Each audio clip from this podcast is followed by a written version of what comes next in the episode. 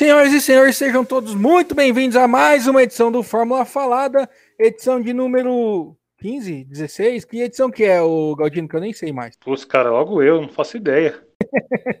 é edição que devia ser de número 92, como as 92 vitórias de Lewis Hamilton alcançadas hoje.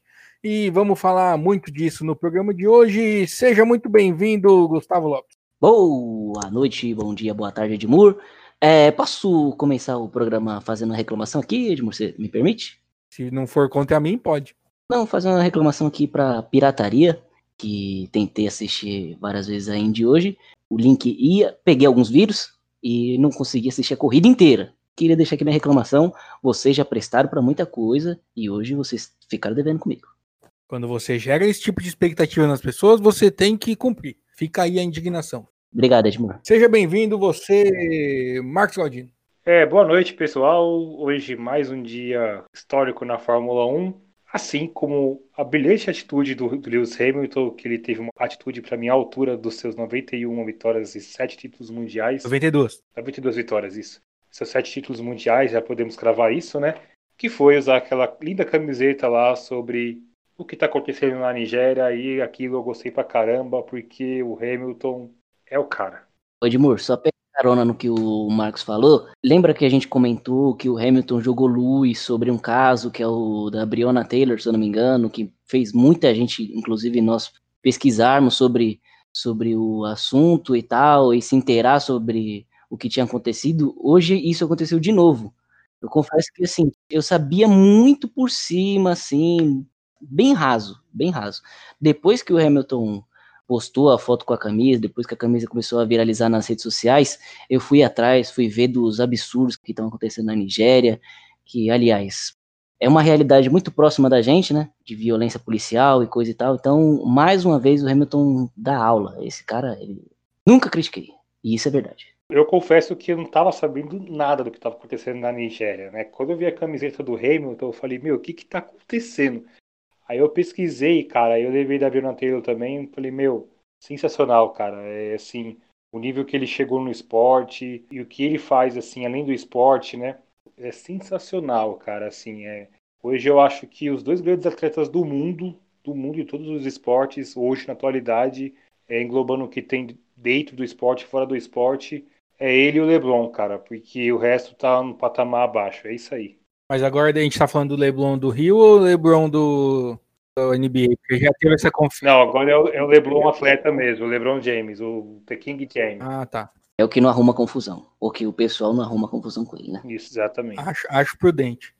Concordo com tudo que vocês falaram. É exatamente isso. Ao contrário do, do Gustavo, eu não fazia a menor ideia do que estava acontecendo na, na Nigéria, estava completamente alienado a isso.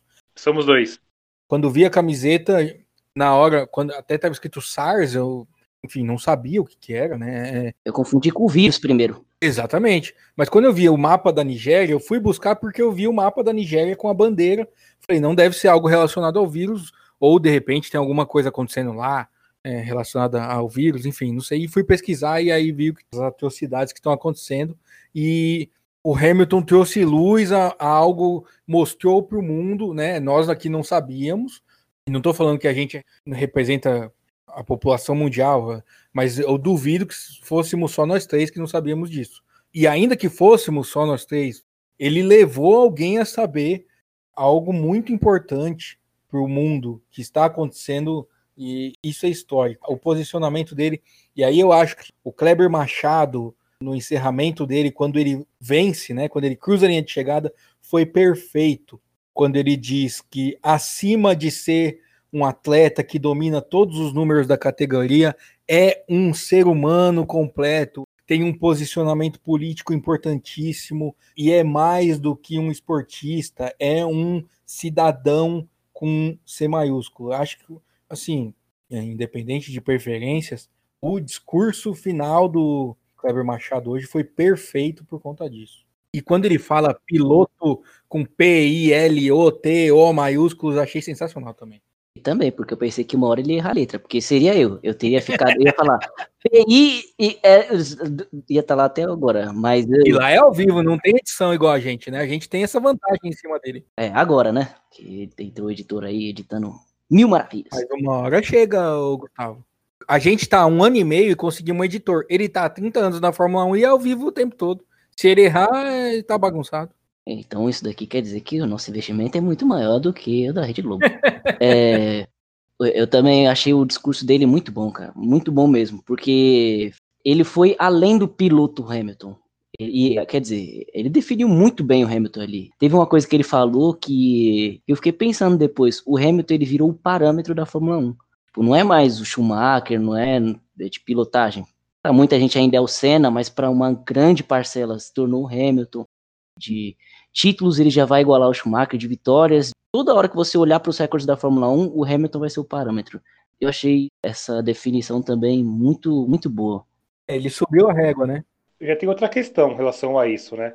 Eu acho que vai ser muito difícil para o esporte como a Fórmula 1 ter um domínio como a Mercedes um dia vai cessar esse domínio, mas de dominar por tantos anos como a Mercedes fez agora. Oxalá que um dia vai cessar, né? Pelo amor de Deus. É isso que eu ia falar. Eu acho muito difícil, muito difícil alguém chegar nesse patamar do Hamilton por a seguinte questão: aonde vai parar Lewis Hamilton? Porque ele está em plena forma, ele tem alguns anos de contrato com a, com a Mercedes, então assim. Não, não, não tem nenhum ano de contrato, ele não tem nem meio. Tem, na verdade, não tem contrato, mas ele tem muito tempo para correr ainda e provavelmente ele vai renovar com a Mercedes. É questão de tempo. Então, assim, ele vai vencer muito ainda, entendeu? Não dá para ter ideia de quanto ele vai aumentar esse número de vitórias, porque isso vai ficar bem alto. Ia ser bem legal se ele não renovasse, né? Ah, sim, mas assim, eu, eu acho isso muito improvável, de verdade. Não, eu também acho. Ele mesmo falou que ele se vê na Mercedes, mas que não tá preocupado com isso agora, que não tem que se preocupar e tal. E a Mercedes também não é louca de falar, não, não quero, você me enrolou muito. Não vale a pena. Fez doce, eu sou diabético, não vou querer. Esse domínio tão grande da Mercedes ou termina agora com 2022 com o novo regulamento da parte aerodinâmica dos carros, ou para lá de 2025 quando vai ter o novo regulamento dos motores, né? Porque agora 2021 eu acho que já tá, ser sincero, pode acontecer muita coisa, 2020 provou muita coisa pra gente, né, que nada é certo, mas se continuar desse jeito, ele vai conquistar mais o título mundial ano que vem. 2020 que eu diga que nada é certo, né? Que pelo amor de Deus, né? Falando em nada é certo, a gente tinha que falar dessa largada inacreditável que aconteceu hoje, hein? Nada foi certo mesmo. Inacreditável. Eu fiquei tentando buscar assim, eu, primeiro eu assisti e falei, cara, isso foi a melhor largada desse ano. Aí depois eu pensei, não, foi a melhor largada dos últimos dois anos. Aí eu fui buscando até quando eu comecei a ver Fórmula 1, eu não lembro de uma largada tão boa. Essa largada pode se comparar com o nível de Donington Park. Eu não lembro assim de tipo ter visto uma largada tão boa nos últimos anos como essa. Eu pensei a mesma coisa que você, eu falei assim, a melhor largada do ano. Quando a gente fala em largadas, assim, acredito que você esteja falando daquela que o Senna assumiu a ponta saindo de quarto? Quinto? Não lembro agora. Ele foi quarto, caiu para quinto, né? É, e aí acredito que seja essa, né, Marcos? Isso que é considerada a melhor primeira volta dos tempos. É, a gente fala de situações individuais. Hoje era uma maluquice total, assim, todo mundo passando todo mundo. Não, mas, mas não é só isso, Gustavo. O... Não, Donington Park teve o Barrichello também. É, o Barrichello também, ele veio lá de trás, ele passou uma puta de uma galera também, entendeu? E chegou a encostar na Williams ainda aqui, tipo, meu. Eu não fiz esse exercício, mas que a largada de hoje me deixou impressionado, assim. Eu comecei a achar que eu tava sonhando. Eu acho que visualmente a de hoje foi mais impactante pelo seguinte: Donington Park foi na chuva, você está acostumado a ver os carros patinando na largada na chuva. O esquisito hoje é que parecia que as Mercedes estavam na chuva e os outros não. Aliás, o Verstappen, que estava de pneu macio, e as Mercedes estavam correndo na chuva e os outros estavam correndo no seco. O Sainz, o Raikkonen, cara, o Raikkonen surgiu de 16 para quinto, sabe? Do nada. Foi sensacional. Por todos os pneus, ele acaba com o pneu macio, né? Ele tava com o pneu vermelho. Mas o Verstappen também tava. É, mas o Verstappen ele arrumou uma confusãozinha ali, né? Mas de médio só tava as Mercedes e o Leclerc, se eu não me engano, assim, da, da frente. O que eu acho é, é muito difícil, a gente pelo menos, falar assim, ó, é a maior legada de todos os tempos, porque, sabe, tem, tem corrida de Fórmula 1 que não tem nem imagem de vídeo, né, cara? Então, assim, pode ser que nos anos 80, nos anos 70 tenha alguma largada extraordinária como essa, mas na Fórmula 1 moderna agora, 2000 para cá, chutando assim alto, eu não lembro de nenhuma como essa. É, então. Que eu vi, mas se foi a melhor, foi. É a gente que decide mesmo. O programa é nosso. Exatamente. É, mais uma vez, né? É, nosso amigo Bottas tem uma grande chance e mostra que ele é um. Como que o Binotto definiu o, o Vettel? Um, esperamos mais de um segundo piloto. Não sei se vocês viram o no sábado, não lembro quem foi que comentou isso, e falou uma coisa que eu acho que é verdade, assim, é o Bottas, ele não é um piloto ruim, entendeu? O problema dele é que ele tá do lado de um gênio. Então, assim, até que ponto que a deficiência ali do Bottas, né? Ou realmente o Hamilton ele tem uma, uma capacidade muito maior, porque, cara, o que ele fez no final de semana, o, o Bottas liderou, foi melhor em todos os treinos exceto o classificatório, porque na hora do vamos ver, o Hamilton achou uma volta ali fenomenal, cara, entendeu? Ele colocou lá o pneu médio, encheu o tanque para dar duas voltas a mais, não consigo na primeira, consigo na segunda, entendeu? Sabe o que eu acho que afeta? O psicológico é, é muito difícil de você manter. E aí, acho que está acontecendo com o Bottas o que aconteceu com o Massa em 2010 quando ele voltou da molada, ele não estava confiante. Aí, quando ele começou a melhorar o desempenho, a Ferrari falou: Bonitão, segura aí que isso é o piloto 2, tá? O, quem vai ganhar as coisas é o Alonso. E aí o cara se perdeu, né? Conseguiu mais guiar. Hoje, o Bottas assumiu a ponta, saiu muito na frente do Hamilton. E aí o Hamilton alcançou ele e passou de passagem. Então, mas assim, até eu acho que parecida a situação, só que eu acho que ali a Ferrari deixava claro que tinha que ter o primeiro piloto e o segundo piloto. A Mercedes nunca fez isso, porque se a Mercedes fizesse isso, o Rosberg e o, e o Hamilton não teriam se pancado tanto, né? O Bottas ele foi lá, largou em primeiro, ele passou, ele passou o Hamilton, entendeu? Não, não largou em primeiro. Largou em segundo, desculpa. Mas ele foi lá, passou o Hamilton, ficou em primeiro, disputou a, a posição com, com, o Hamilton, entendeu? Isso na Ferrari é imaginável. Ah, sim, mas aí, aí ele pede para a equipe para mudar a estratégia e a equipe fala: não, você vai ficar aí onde você tá porque você tá limitado. É. Eu acho que o Bottas tá psicologicamente lá exausto porque ele já não sabe mais o que faz para poder superar o Hamilton, entendeu? Ele não vai conseguir superar o Hamilton. Sim, é, é isso que eu tô dizendo. O Bottas tá com psicológico não por causa da equipe. É, a comparação foi no, no sentido de, da reação do piloto a alguma coisa que aconteceu, entendeu? Exatamente, mas eu não acho que a equipe algum dia falou assim, ó, oh, Bottas, você não pode superar o Hamilton. Eu acho que o Hamilton não precisa disso. Ele não precisa que a equipe ela segure o, o segundo piloto para que ele possa, tipo, sabe, se sobressair. O Hamilton é um piloto que ele não precisa de um, de um escudeiro, sabe? Ele ganha por ele mesmo e já era. É isso que está acontecendo. Exatamente, é.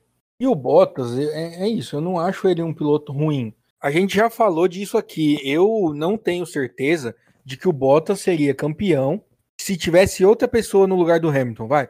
Digamos, o, o Stroll tá do lado do Bottas, no lugar do Hamilton. Eu não tenho certeza de que o Bottas, só porque tem a Mercedes, seria campeão em cima do Verstappen.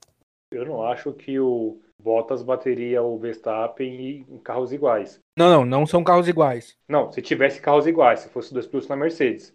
Agora, se fosse piloto, tipo, tirando para mim os maiores pilotos hoje da atualidade é o Hamilton e o, e o, Verstappen em segundo. E o Leclerc que tá tirando o leite dessa Ferrari, né? É, na enorme maioria dos pilotos ali, a gigantesca maioria, ia ser uma disputa boa até o final do ano. Sim, mas o que eu digo é o seguinte: o Bottas de Mercedes, você consegue cravar que ele seria campeão com certeza contra o Verstappen de Red Bull no começo do ano? Com certeza não, mas acho que provavelmente, até porque a temporada atual ele tá na frente do Verstappen, né? Eu acho sim, sim. Não seria tão fácil como sendo pro Hamilton, mas acho que ele venceria. Exatamente. Também acho que ele ganharia, mas eu não consigo dar certeza. Como a gente dá no começo do ano falando, olha, o Hamilton vai ser campeão, com certeza. Deixa eu fazer uma pergunta para vocês. Essa coisa de ter que correr em circuitos que eles não estão acostumados, como o de hoje, que tinha até tampa de bueiro escapando, o circuito estava fechado não sei quanto tempo, a gente teve corrida, me lembra aí, gente, corrida que o. Gente, esqueci o nome do lugar, que era subida e descida toda hora, esqueci o nome do. Foi na Itália, né? Foi na pista da Ferrari. Mugello, Mugello. Isso, isso, isso. Essa coisa tem tornado as corridas mais é, emocionantes, mais imprevisíveis ou é só impressão minha? Eu acho que não é impressão sua, não, porque é, a pista, pelo que falaram, ela tinha algumas questões de asfalto, alguma coisa assim, né? E isso influenciou no comportamento do pneu, né? Ao ponto que o pneu amarelo, que é o pneu médio, é, o Hamilton deu duas voltas justamente por isso, porque ele deu uma volta para aquecer o pneu, que foi mais uma volta que ele tentou que tipo o pneu não chegou no aquecimento que ele queria, e deu uma segunda volta para poder bater o tempo que ele conseguiu bater melhor da classificação, né?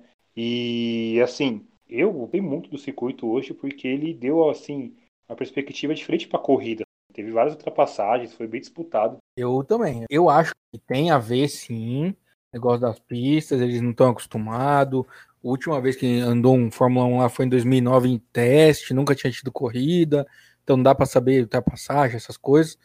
A gente chegou a comentar isso em algum programa aqui, não lembro quem de nós falou. Falou, meu, vamos fazer um campeonato que cada ano muda a pista. Porque fica há 20 anos as mesmas pistas, os caras já sabem tudo, qual é o ponto que pode acelerar, onde que fecha, onde que não fecha. Descobrimos agora que isso é uma coisa que ajuda a tornar monótono, porque, cara, as pistas novas, Nürburgring menos, mas Mugello e agora Estoril, Estoril teve uma largada muito boa e uma corrida muito movimentada lá para trás. Foi diferente de Mugello, que a corrida foi boa todinha, né? Hoje a corrida foi boa na primeira metade e depois ela foi boa lá para trás. Na frente não teve disputa. Vamos combinar. Mas a pista é espetacular. E o que eu acho mais legal é a declaração do seu arquiteto que fez a pista, que falou que ele buscou fazer tudo exatamente o contrário do que o Herman Tilke faz. Isso já é excelente. Ah, então tá explicado. Aí você vai ver quem tem mais pistas no calendário da Fórmula 1, não é o português. É, mas aí acho que assim, a Fórmula 1 tem que escolher entre ganhar muito dinheiro com os contratos que eles fazem de concessão das pistas aí ao redor do mundo, né? Ou tornar a categoria um pouco mais competitiva, pelo menos para quem anda atrás, assim, para quem anda no meio ali, quem anda no bolo. Cara, as corridas que a gente citou aqui foram muito legais foram bem mais emocionantes do que circuitos engessados, assim, que a gente já é, sabe o que, que, vai acontecer quando começa a corrida. Você quase soltou um a gente já andou, hein? O negócio de jogar videogame tá subindo sua cabeça, Gustavo. Ah, é verdade. Eu ganhei hoje no online.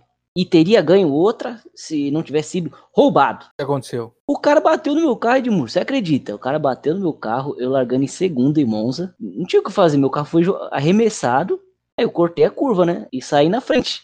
Aí eles me deram 10 segundos de punição. Ô, louco. Essa frase que você falou aí, o cara bateu no meu carro, meu pai usa bastante. mas é que geralmente falando quando eu tô dirigindo o carro dele. E eu sou o cara. Isso que o Gustavo falou, eu corri, fiz uma volta, uma volta só na, na pista da Holanda, que era pra entrar no calendário, mas entrou no game esse ano, né? Que bagulho diferente aquilo ali, cara. Sinistro. Ela tem umas inclinação, tem umas curvas bem diferentes. Você conseguiu jogar, Edmur? Não, não, não consegui. Não consegui nem baixar. Então eu não tenho como opinar. Vou continuar tentando.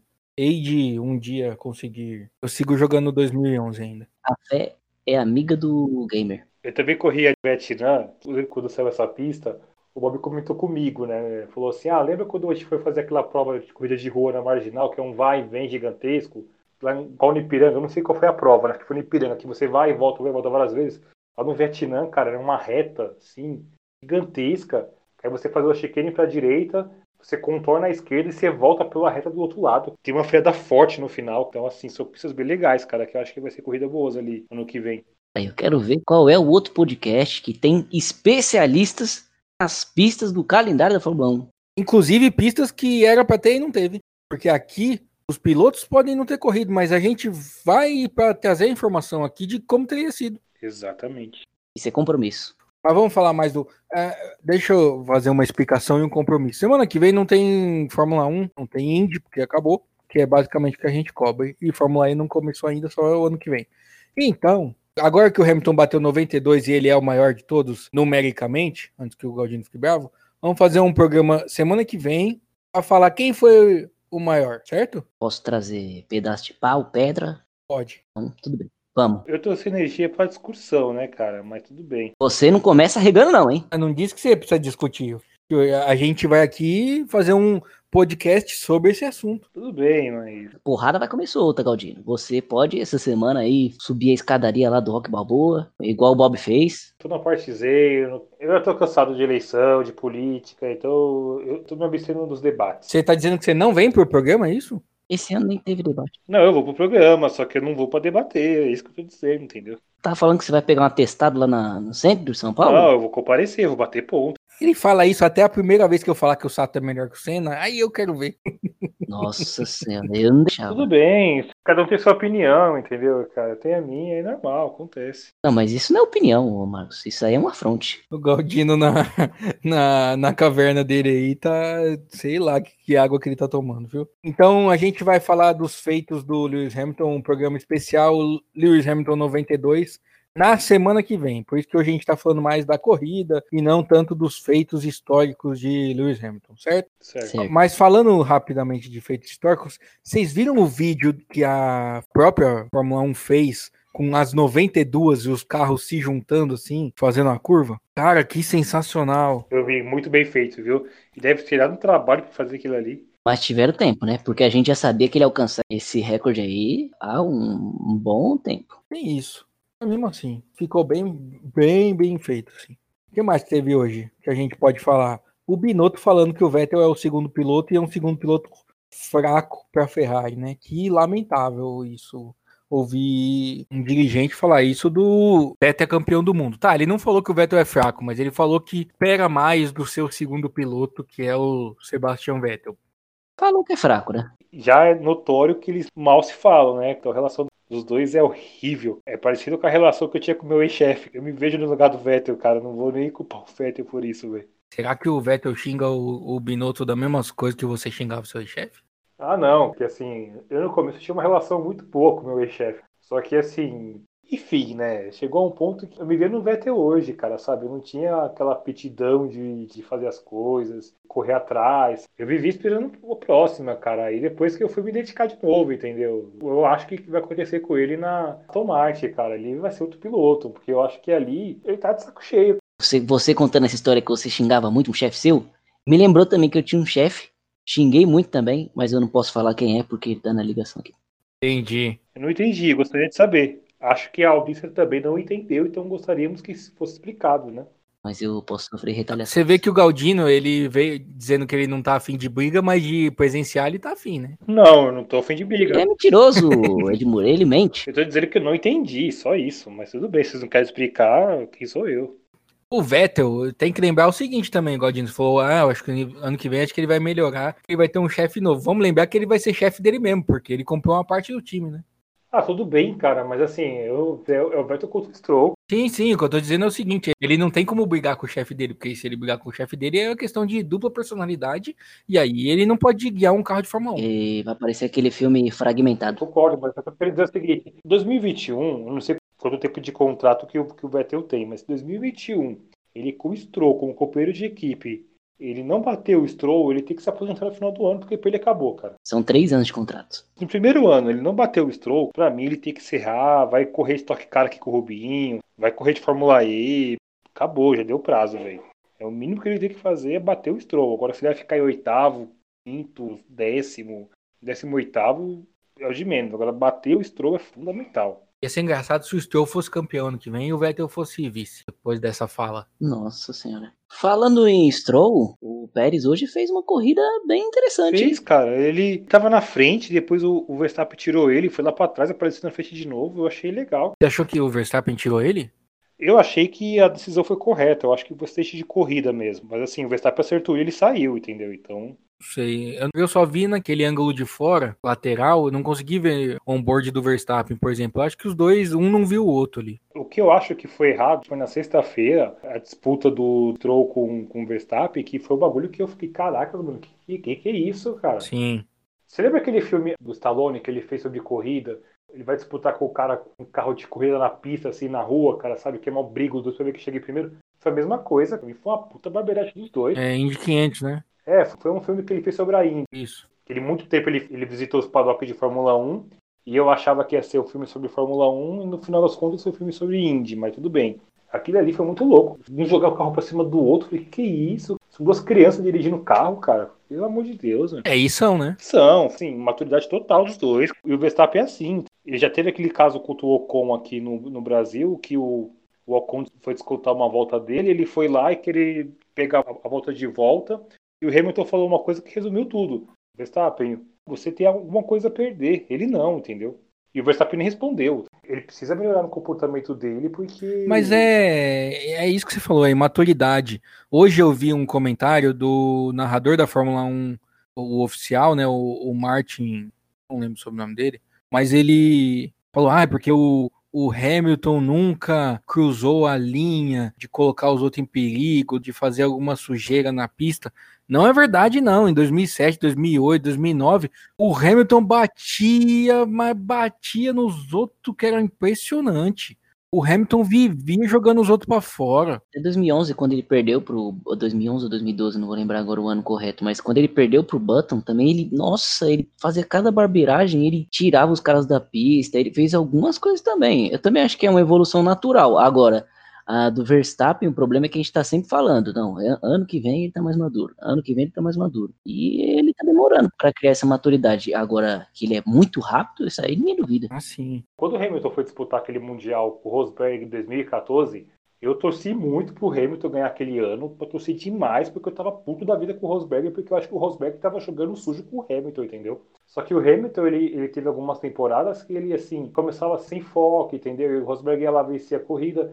Tanto que numa dessa que foi 2016, acabou que o Rosberg foi campeão, com menos vitória que ele ainda. De 2017 para cá, eu não tive mais essa percepção do Hamilton, entendeu? Eu acho que ele aprendeu ali que ele perdeu o título. De lá para cá, ele foi genial, entendeu? Eu concordo com você, mas aí penso o seguinte: tinha essa conversa que o Hamilton não levava a sério, que ele ia começar a pensar no campeonato no meio do ano, porque no começo do ano ele tava festando. Sempre teve isso. Ó, você tá falando que desde 2017 que você não vê isso.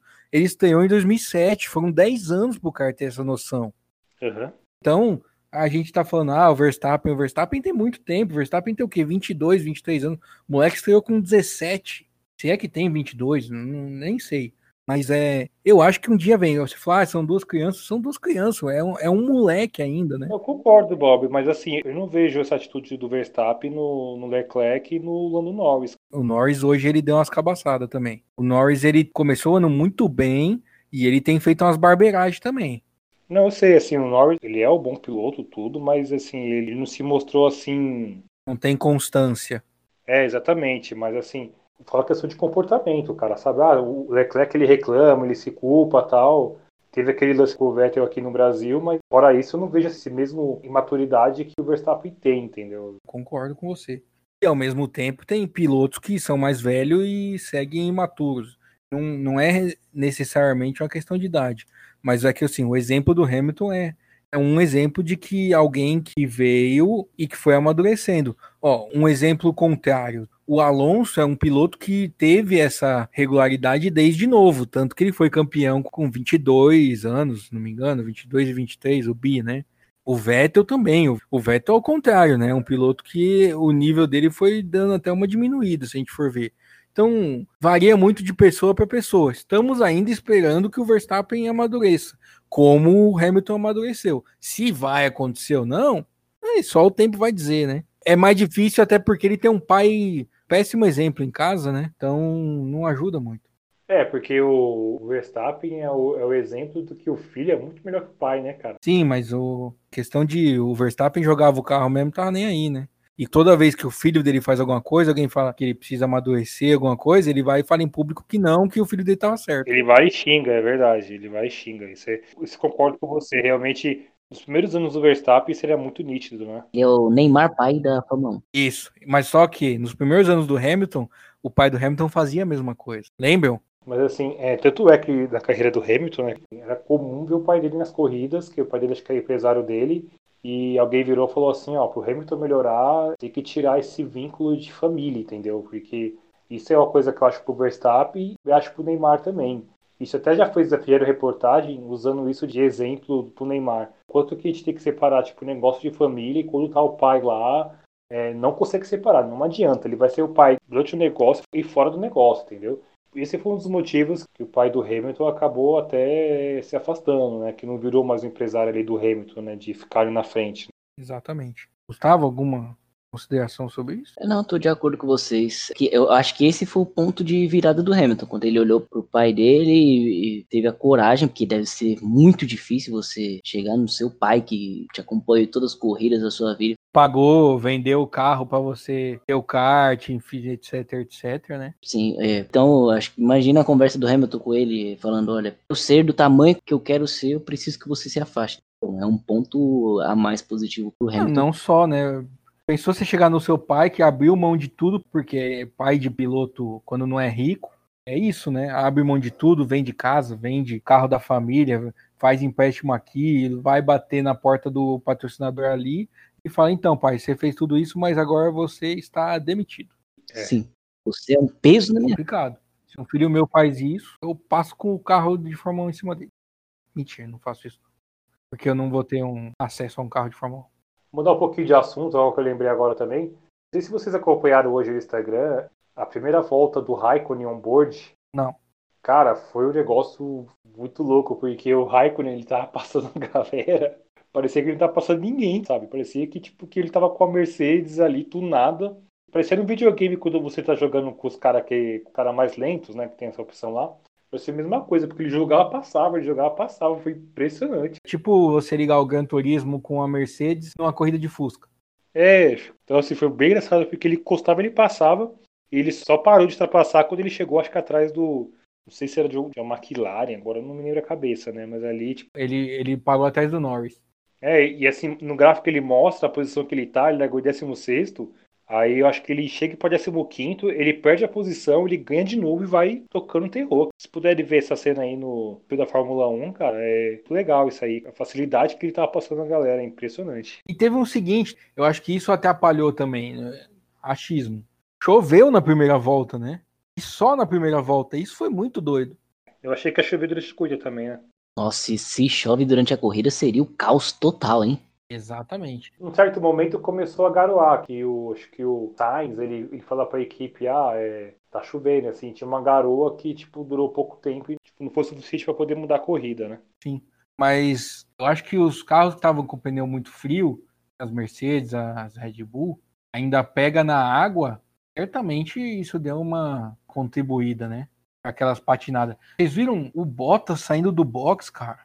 Ali eu vi que, falei, meu, é, é pneu mesmo, porque foi esquisito. O Hamilton foi ficando, aí depois o Bottas foi ficando, foi um por vez, assim, não foi um coordenado, né?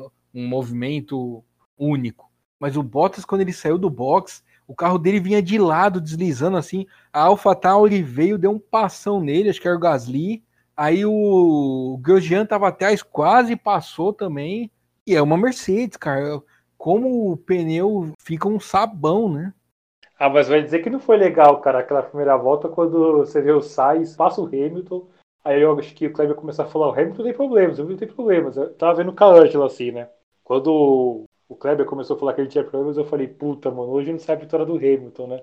Aí ele vai, ele passa o Bottas, aí ficou um negócio surreal. Cara, o que tá acontecendo? Não, foi maravilhoso. Por mim, pega esse asfalto coloca em todas as pistas. Passe esse asfalto em todas as pistas. Mas como não vão fazer isso? Fazer o quê, né? Outra coisa que aconteceu na, na primeira volta, nas primeiras voltas ali, o Raikkonen, ele passa todo mundo.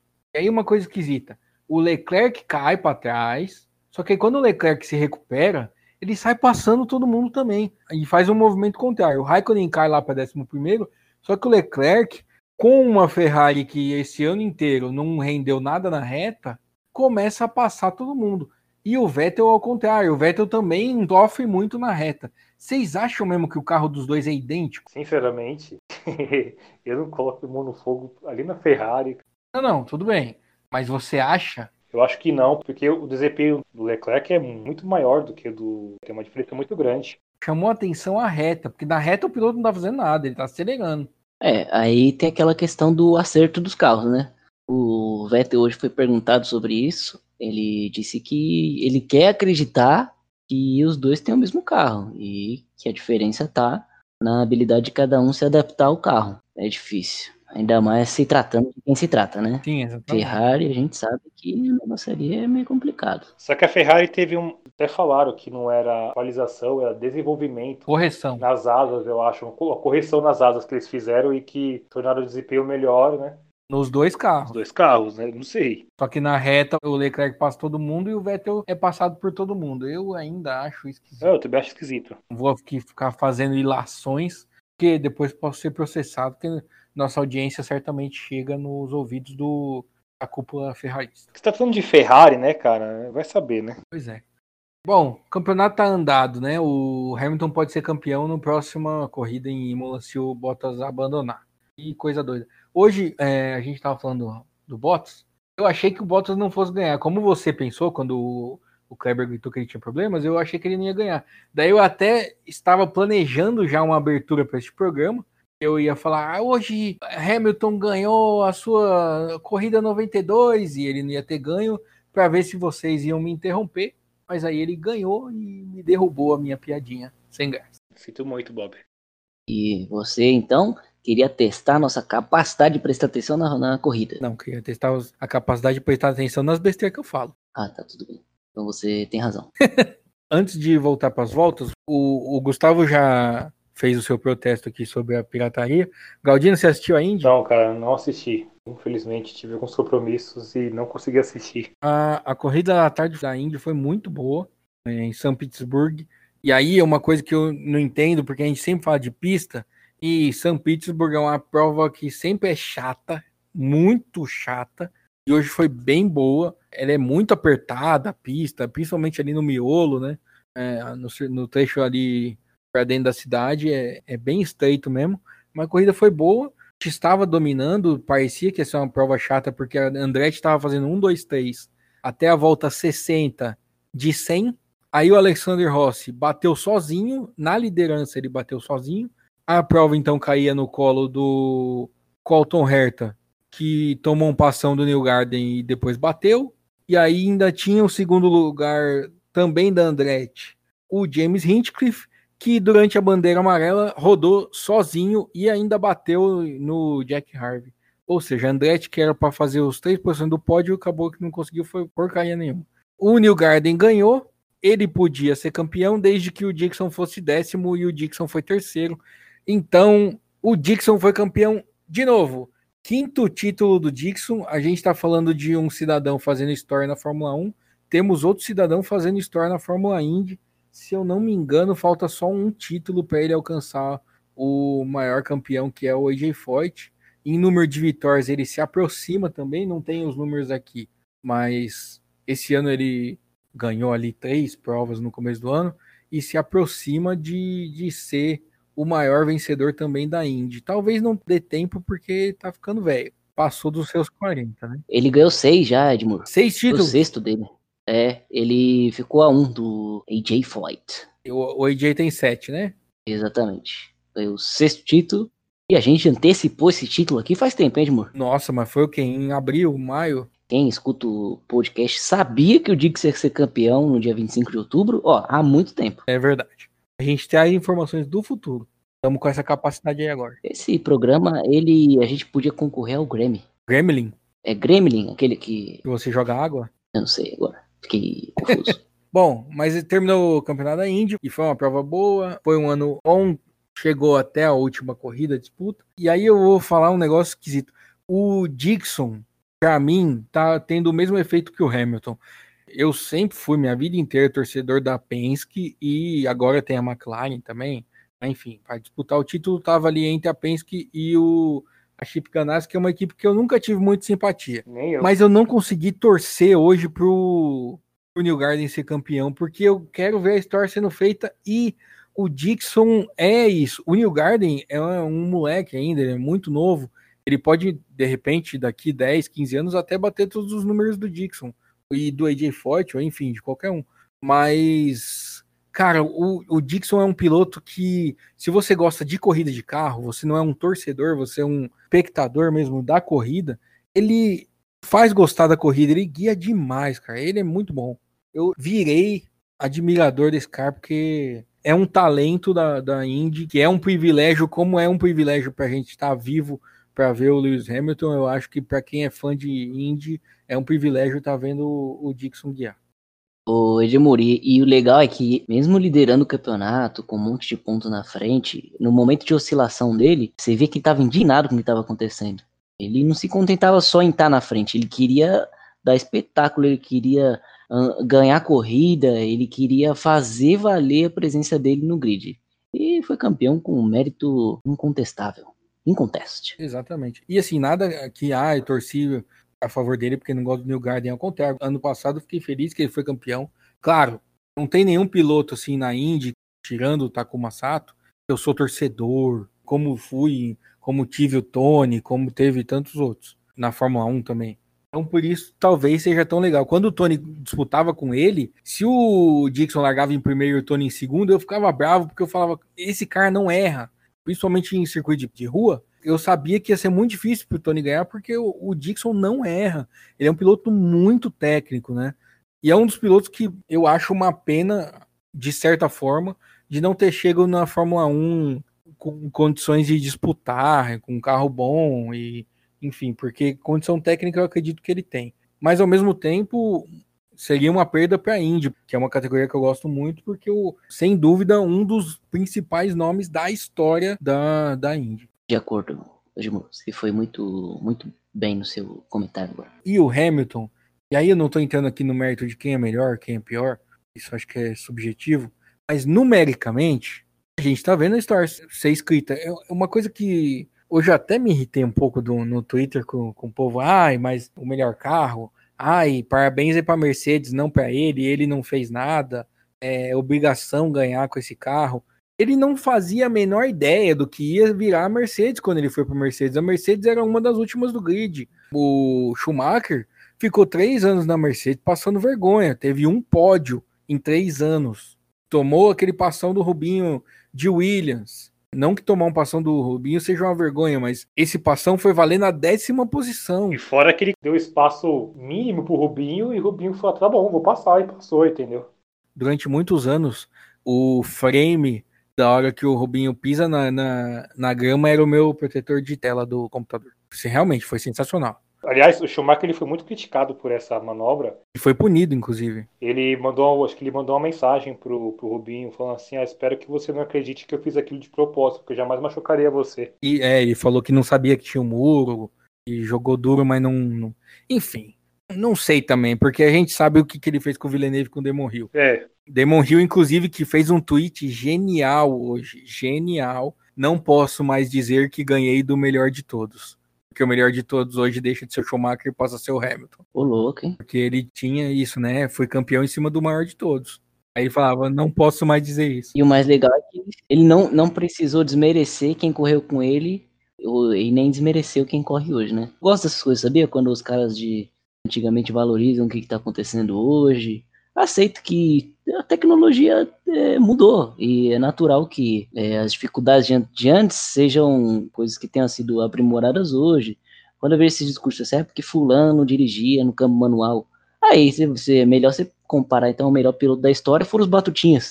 Aquele filme que o garoto correu no carrinho de rolemã com toda a dificuldade para montar o carrinho dele e ganhou a corrida. É, eu vi um comentário hoje que foi acho que do Piquet, eu acho, ele comentou assim: "Ah, eu realmente eu acho que os pilotos de hoje teriam muita dificuldade para poder pilotar na nossa época, como eu também acho que nós na nossa época teríamos dificuldade para poder pilotar hoje, entendeu? Sem dúvida. Isso eu acho porque assim a Fórmula 1 é um esporte que ele mudou muito, entendeu? É, é difícil você comparar o piloto de 30 anos atrás, os anos 90, com o piloto de hoje. É só você olhar o cockpit do carro na época de, de 1994, 95, pra cá, é 96 quando foi que, ele, que eles disputaram a corrida, né? É um bagulho muito louco. Eu tava vendo a, o cockpit da Williams de 94, que foi uma Williams que ninguém sabe se realmente a Williams do, foi usada ou não em corrida. Um negócio muito diferente do que era hoje. Até o volante, cara. O volante, sei lá, é, é redondo, já não é, entendeu? Então, é muita diferença. O volante tinha dois botões, né? Rádio e, sei lá, líquido. É rádio, um acho que era líquido também. Tinha um acho que era pra poder você. Isso. Mas isso é um assunto gente semana que vem. Que a gente vai chegar à conclusão definitiva de quem é o melhor e óbvio que vai ser o Sato. Sato que está de contrato renovado. Vamos aguentá-lo. Vocês vão me aguentar mais um ano, 2021. O Sato está um contrato renovado para o ano que vem. E uma estatística interessante, eu não sei quem foi que falou no Twitter, eu acho que foi o blog da Indy, que é muito bom, inclusive. Eles falaram que o Graham Rahal, que é filho do dono, desde que o Sato chegou, nunca mais venceu. E ainda assim, ele é o maior vencedor da equipe com cinco vitórias. O segundo lugar é o Sato, com quatro. Briga boa, hein? Briga boa. Hoje o Sato deu no meio de dois. Hoje ele tava daquele jeito. Mas chega de Indy. Vamos para as notas que a gente tá gravando num sistema novo que não tem contador de tempo, então não sei quanto tempo a gente tá de programa. Mas deve estar tá batendo uma hora. Enfim. É... Mas vamos terminar.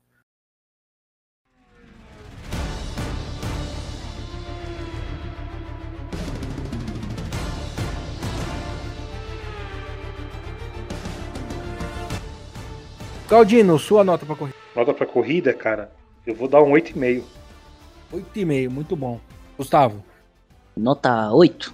Gostei muito da corrida, principalmente a largada, foi muito legal. É, vou tirar dois pontos porque na frente continua sem disputa. Eu ia dar 7 com a justificativa de que na frente continua sem disputa.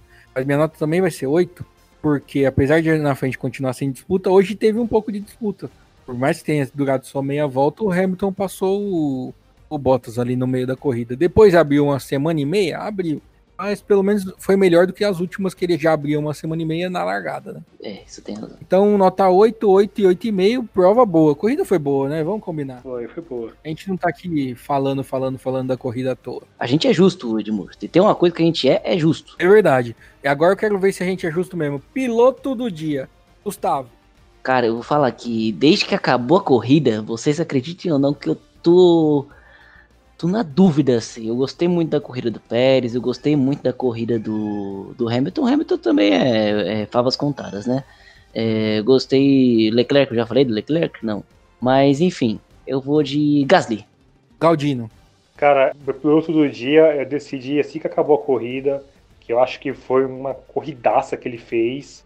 E foi um piloto que eu acho que ele se reconstruiu durante o ano, né? E eu gostei muito da corrida dele mesmo e meu voto vai pro Gasly. Então temos três votos no Gasly, realmente. É, eu poderia votar no Pérez, mas o fechão que ele, ele deu no Gasly foi muito feio, né? Exatamente, é verdade. Tentou jogar um meio sujo ali. Mas a corrida do Gasly foi absurda. O que esse moço tá guiando é, esse ano já ganhou prova e tudo. Sensacional. Pena para ele que o Helmut Marko já disse que ele vai ficar na, na AlphaTauri, porque a AlphaTauri precisa de um líder, então mesmo que ele seja um piloto muito bom, é, a AlphaTauri precisa dele, então ele não vai para Red Bull nem a pau. Pena para ele que o chefe é um tremendo idiota, né? É um tremendo idiota, mas só um comentário, eu, eu, eu acho que, que, o Gasly ele merece mais que o AlphaTauri, ele já provou isso esse ano. Vamos fazer uma sessão fofoca? A Renault quer levar ele pro lugar do Ocon. Dizem que é verdade. E, aliás, ô decepção é esse menino, hein? Decepção porque eu, eu avisei desde o começo decepção para pro Toto Wolff que levava ele lá para ele ficar secando botas, achando que ele seria um baita piloto. E coitado, não vê nem ele nem vê o Richard andando na corrida. Às vezes o serviço que ele quer que o Ocon faça, ele faz. A gente não sabe. Se for limpar a vidraçaria da Mercedes. Eu concordo com, com o Gustavo, assim. Hoje eu acho que a Mercedes tomou a decisão certa de escolher o Bottas e não o Ocon, cara. Não, o Ocon eu acho fraco já faz tempo desde aquela temporada na Force India. Eu não sei se era Force India ainda, mas enfim. E aí dizem que o Ocon, esse é o ponto negativo da notícia, dizem que o Ocon teria estaria indo para a Red Bull, seja na AlphaTauri ou na Red Bull, seria uma troca entre os pilotos, entre os franceses. Seria o famoso cair para cima, né? porque cair para cima é quando você não faz nada por merecer e uma posição é, maior do que a que você tinha. É isso. Se considerar o ano do Gasly com, com o Ocon, cara, escolheu o Ocon, dá uma repulsa da Red Bull que, olha, só não é pior que as decisões da Haas. Ah, mas calma que a gente não sabe ainda também, né? É. Tá aqui xingando a Red Bull, sendo que não sabemos se é verdade ou não. Inclusive, hoje o Ocon, por um milagre da natureza, terminou na frente do Ricardo, né? Voltou pouco atrás do Ricardo, só que ele voltou com o pneu vermelho, né? Ele fez uma corrida que ele ficou, acho que 40 e poucas voltas com, com o pneu médio, né? Ah, é verdade. De certa forma ele saiu bem, né? Porque ele conseguiu colocar o pneu para durar bastante, né? No final ele colocou o pneu vermelho, aí realmente ele tá mais rápido. É, então. A gente tá aqui falando mal dele, mas a corrida não foi ruim, não. É, não, hoje ele não foi mal. O problema é que o ano dele é péssimo, né? É, no conjunto da obra. Exatamente, concordo plenamente. E, e o Gasly é o contrário. Gasly, que está com o resultado de hoje apenas um ponto. É isso que eu tô vendo? É isso. 63 pontos O álbum tem 64. Ele de AlphaTauri, se vacilar, vai passar o álbum. Vamos lá pro prêmio Grosjean do, da semana, que o Grosjean conseguiu roubar o lugar dele na, na Haas, né? Até que enfim, né? Essa é a notícia que já era para ter sido dada há uns dois anos, né? O Grosjean e o, e o Magnussen estão fora. É que dessa vez ele não conseguiu afastar o Ladeu. E assim, estão fora, estão fora mesmo, que eu acho que assim, só um milagre por eles conseguiram ter equipe, né? Os dois. O, não, o, o Grosjean eu acho que já era, ele já falou que ele vai procurar outra coisa pra fazer da vida. E o Magnussen tá pedindo, pelo amor de Deus, um carro na Indy. A McLaren já falou, é, é verdade, ele pediu, mas ele não tem dinheiro e a gente precisa de um piloto com dinheiro, então tchau, aqui não vai rolar. Rapaz, Magnussen na Indy. Uh. Essa galera que gosta de bater, quer correr na Indy que o muro é perto, deixa aí. O Ericsson tá lá, passando vergonha. Mas vamos lá aos, ao prêmio Grosjean do dia, Galdinho. Meu prêmio Gojê do dia é pro Stroll, cara. Fiquei uma manobrinha ridícula. Imbecil. Você tá falando de videogame hoje? No videogame eu não faço isso porque eu sei que vai dar merda. A manobra que ele fez pra cima do Norris, coisa ridícula, cara. Então meu voto vai para ele sem sombra de dúvida nenhuma. Gustavo. Você me convenceu, viu, Marcos? Eu ia apontar o álbum pelo final de semana, que foi uma coisa assim tenebrosa. Esse garoto figurante com um carro, um dos melhores carros do grid. Indignado com isso. Mas eh, você me lembrou dessa manobra eh, estúpida, desse cidadão estúpido que é Lance Stroll. Com respeito. Vou fazer uma menção honrosa pro Stroll. Eu vou votar no álbum como eu ia votar, mas realmente. Eu nunca vi um piloto que o, o outro dá a linha de dentro para ele fazer ultrapassagem e ele tenta passar por fora, onde não cabe. Não, não, não só por fora, foi pela zebra. Foi pela zebra. Não, foi. Você tem total razão. Eu não vou mudar meu voto porque o álbum merece tomar um voto. Por mais que o Stoa também merecesse tomar 3 a 0 mas o álbum merece sair com esse carimbinho de tomei um voto esse fim de semana porque foi lamentável. É isso que o Gustavo falou, um fim de semana de figurante com o segundo melhor carro do grid. Agora, o Stroll, meu pai do céu, velho, ô louco. Quando ele chegou na garagem hoje, o pai dele olhou e falou assim: Você é meu filho, mas se você continuar assim, eu te tiro. Você é meu filho, mas você é idiota, hein? Se o pai dele não tivesse dinheiro, cara, eu não sei o quanto que o ser humano fica feliz com a situação dessa, porque se não fosse o pai rico dele, ele não tava na equipe, cara. Vou te falar um negócio, você sabe que eu acho que o Stroll tá passando pelo mesmo problema do Bottas?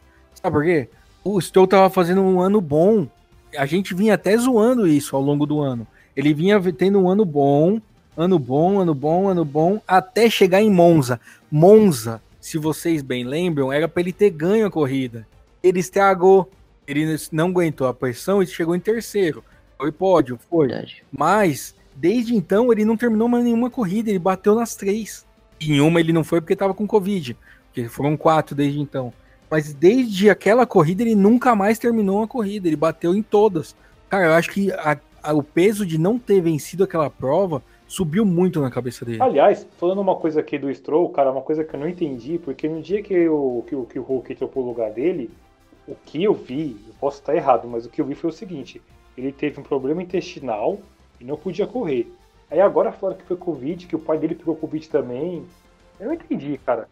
A, a notícia que eu li foi a seguinte: no sábado ele passou mal, teve um mal-estar estomacal, mas estava com o teste negativo.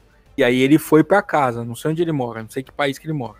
E aí, só que com a Fórmula 1 tem a tal da bolha, todo dia eles têm que testar, né? E aí, se não me engano, no domingo ou na segunda ele testou positivo, ele testou positivo depois. Ah, tá, porque o pai dele pegou também, né? Sim.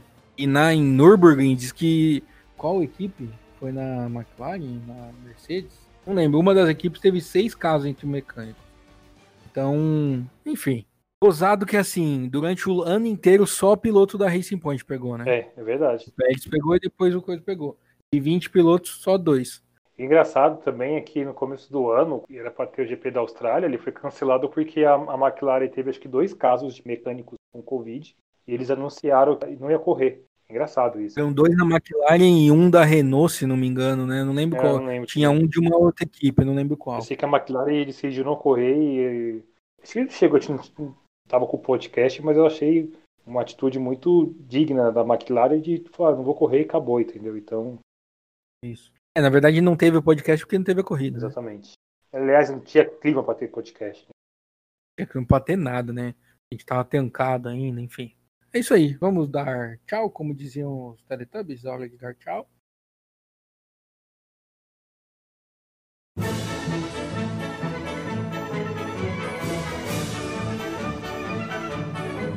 Já falamos bastante besteira. Semana que vem a gente volta a falar mais besteira ainda, sem corrida ainda, para falar do das 92 do Hamilton.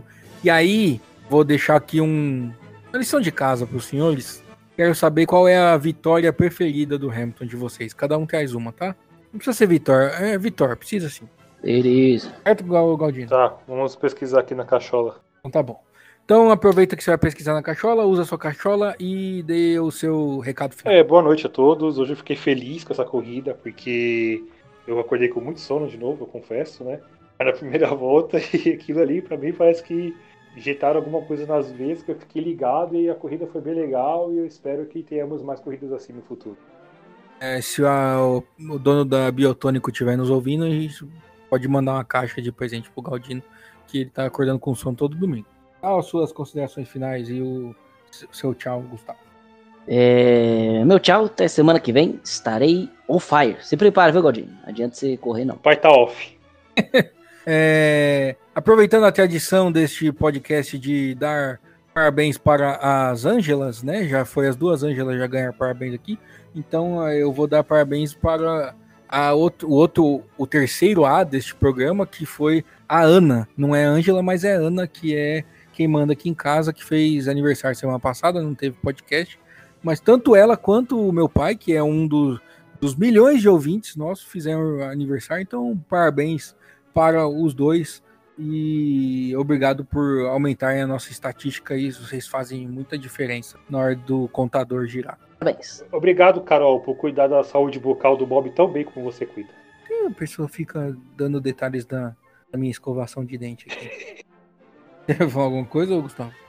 E que era bom a gente explicar quem tá falando da essa excelentíssima é, dentista. Não, é porque foi, foi dia do dentista ultimamente, cara. É uma maneira de homenagear. Ah, é hoje. Tem isso também, hoje é dia do dentista, então é, parabéns a todos vocês que fizeram um curso no TOPS de torturadores. É isso que dentista é, na verdade. Tô falando isso pra pra me ouvir. É, e se puder colocar um silenciador também na, naquela maquininha. Gente, É medonho, né, cara? É isso. É, muito obrigado a você que nos ouviu até agora. Semana que vem estamos aqui para falar de Fórmula e falar de recorde 92 vitórias de Lewis Hamilton. Muito obrigado por nos aguentar até aqui. Muito obrigado também ao editor que aguentou a gente até aqui. E até semana que vem. Tchau! Tchau. Isso, gente. isso aí, gente.